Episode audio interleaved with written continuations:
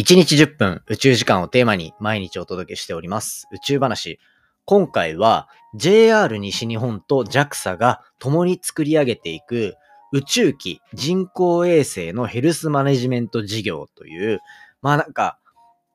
面白い響きだし、その組み合わせって何なんだろうってワクワクするような内容がぎゅっと詰まった、そんなお話をしていこうと思っておりますので、ぜひ最後までお付き合いください。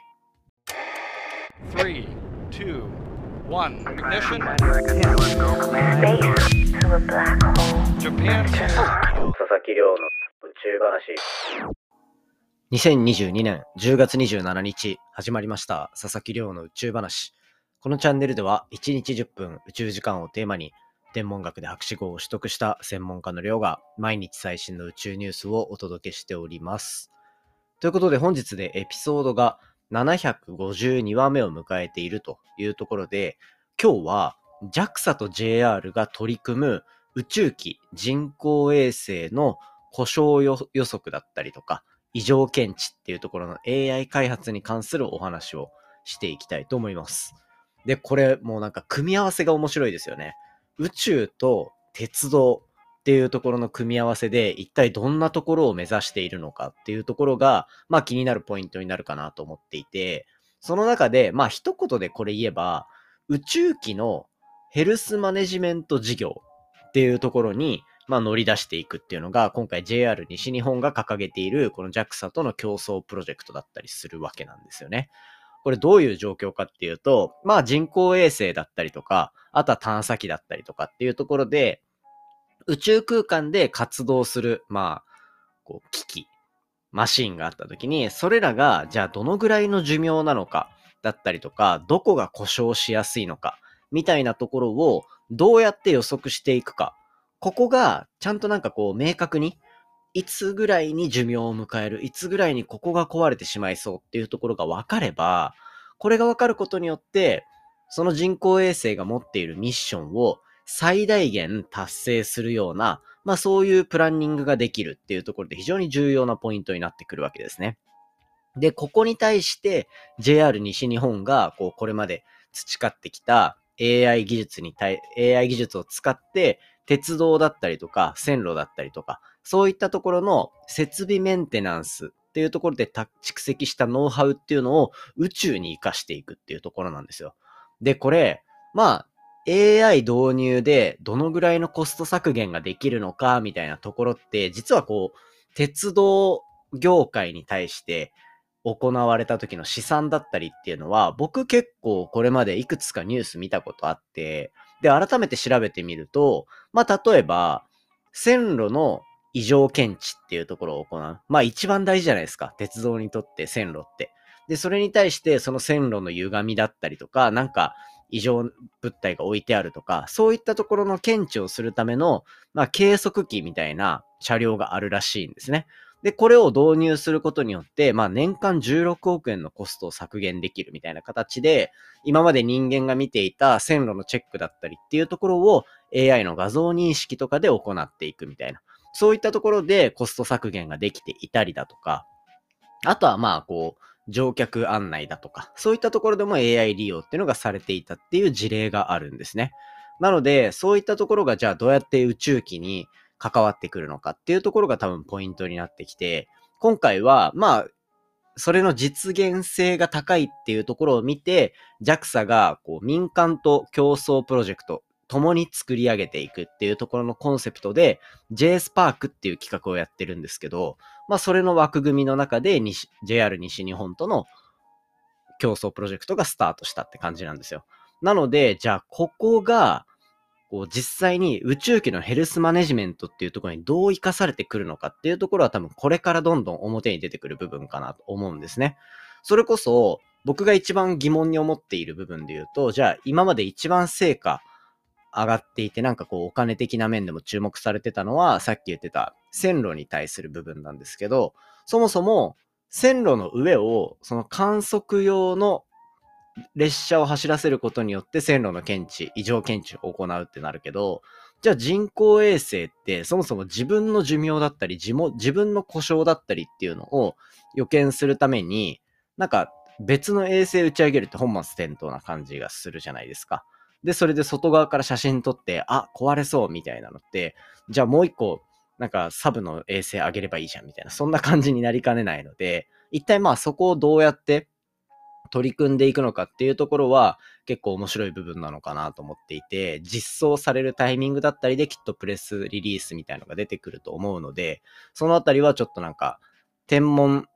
を極めたものとして以外にも、まあ本業でデータサイエンスだったりデータ分析の仕事している身から見ても、結構これ面白い取り組みなんじゃないかなというふうに思っていて、結構期待しているっていうところですね。やっぱり宇宙空間に人工衛星だったり宇宙機っていうのを打ち上げた後って、基本的にはもう人の手を介することができなかったりするっていうところで、正確にその寿命だったり故障を予測できるっていうのは本当に重要な部分になってきます。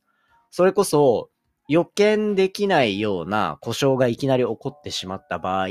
その人工衛星っていうのは宇宙デブリとかしてしまう。宇宙の空間のゴミになってしまって、で、最終的には、こう、宇宙デブリがぶつかってまた宇宙デブリを作ってっていうような、この倍々のゲームになっていって、最終的にこう地球がゴミで覆われてもう何もできないみたいなところになってしまうからこそ、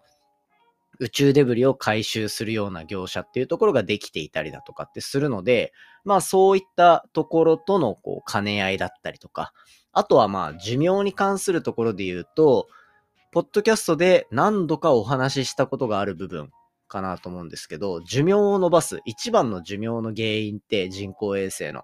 こうスラスターって呼ばれるような自分の姿勢を変えたり移動するために使うような燃料だったりするんですよね。で、その燃料を補給するための補給ステーションみたいなのがじゃあ宇宙にできるとかってなったら、またこれに対して AI の学習っていうのがどんどん進んでいって、このタイミングで補給しなきゃいけないっていうようなところも出てくるだろうし、で、あとは近くの衛星、どこに何があるから、今この行動をするのが最適だみたいな、そういう AI の使い方もできると思うんですね。なので、そういったところが一体どういうふうに AI 利用っていうのはされていって、今後の人工衛星運用っていうところに活かされていくかっていうところは注目のポイントかなと思っておりますので、このあたりの掛け合わせ、また続報出てきたら、ポッドキャストの中でもお話ししていきたいと思っております。こんな感じで今日の本題は以上としていこうかなと思っていて、まあ、近況報告の部分、昨日、なんか喋りすぎて全然喋れなかった、あの、公開収録の模様についてのお話なんですけど、いや、やっぱ面白かった。その20人の前でいろいろ喋る。で、しかも、ポッドキャスト基本的に僕、こう、寝室の机の上だったりとか、まあ、リビングの端っこで撮っていたりするので、あ、なんかこういつもの放送してる先にこういう風に聞いてくれる人たちがいるんだなっていうところを思ったりとか、あとは意外とこう反応を見ながら喋れるっていうのはいいのかなって。例えば僕毎日毎日一人で喋ってるから僕が面白いと思って喋っててもなんか今日のやつ微妙だったな、微妙だったなって思うようなものって絶対あると思うんですよね。なのでなんかそういう反応を見ながらできるっていうのは面白いと思うんで、やっぱりなんか朝日新聞のコラボの時に話したみたいな、一人聞き手がいるみたいな状況っていうのは、やっぱ大事なんだろうなって思うんですよね。ただこう毎日配信するっていうところのバランス見なきゃいけないから大変だなというところがあったり、あとは、あ、ものすごく嬉しかったことが一つあって、そのポッドキャストのヘビーリスナーであるという方が、もう僕のポッドキャストをきっかけに来てくれていて、で、その方もなんかこう、宇宙関連のこう仕事を会社の中でやってるみたいな方だったんですけど、もう、聞いてくれてる。で、その、それのきっかけで来てくれたってだけで嬉しかったんですけど、ちゃんと聞いてるんですって言われて、え、どういう感じですか？みたいな 言ったら、あの、アプリの中で、こう、ジャンル分けされてて、で、そ、なんか例えば、なんだろうな、人工衛星とか、なんか宇宙開発天文みたいな感じで大きく分かれてて、そのフォルダ開くと、なんていうんですか、あの、関連、相関図みたいな、例えばこう人工衛星に丸ついてて、そこからなんかこう、なんだろうな、今日の話、具体的に細かい内容は見れなかったんですけど、そこからじゃあ今日の話で言うと、JAXA っていう丸があったところから JR 西日本っていう矢印が伸びてて、で、そこからなんか AI っていう要素が出てて、じゃあこの AI っていう要素は、実はこっちでも人工、宇宙開発で使われてるみたいな、相関図みたいな線がバーって引っ張ってある、なんかアプリでまとめてるものも見せていただいたり、しかもそれにエピソード番号までつけてくれてたんですよね。もうなんか、わ、コツコツやっててよかったと思って。しかもその広がりがめっちゃ広がってて、あの、なんかその何個か作ったみたいな感じじゃなくて、普通になんかこのポッドキャストを使って、情報整理っていうのをしてくださってる方がやっぱいるんだなっていうところを、まあツイッターとかでもあの、グラレコとかを上げてくださるリスナーの方もいらっしゃったりしたんで、なんかそういうのを見ると、わ、これ毎日やってて本当に良かったなって思うんですよね。こう日々の宇宙に関するエンタメっていう使い方をしてもらっても嬉しいし、そうやってなんか自分の仕事だったりとか興味のこうインプット先として宇宙話使ってもらえるっていうのはすごい嬉しいなと思ったので、なんかそういうどうやってポッドキャストを楽しんでもらってるのかなみたいなのは、そういう交流イベントみたいなのを作ったりしながら、いろいろお話ししていけたら嬉しいなと思ってるんで、もしまたイベントとかやる機会ありましたら、ぜひ皆さん遊びに来ていただけたら嬉しいなというふうに思っております。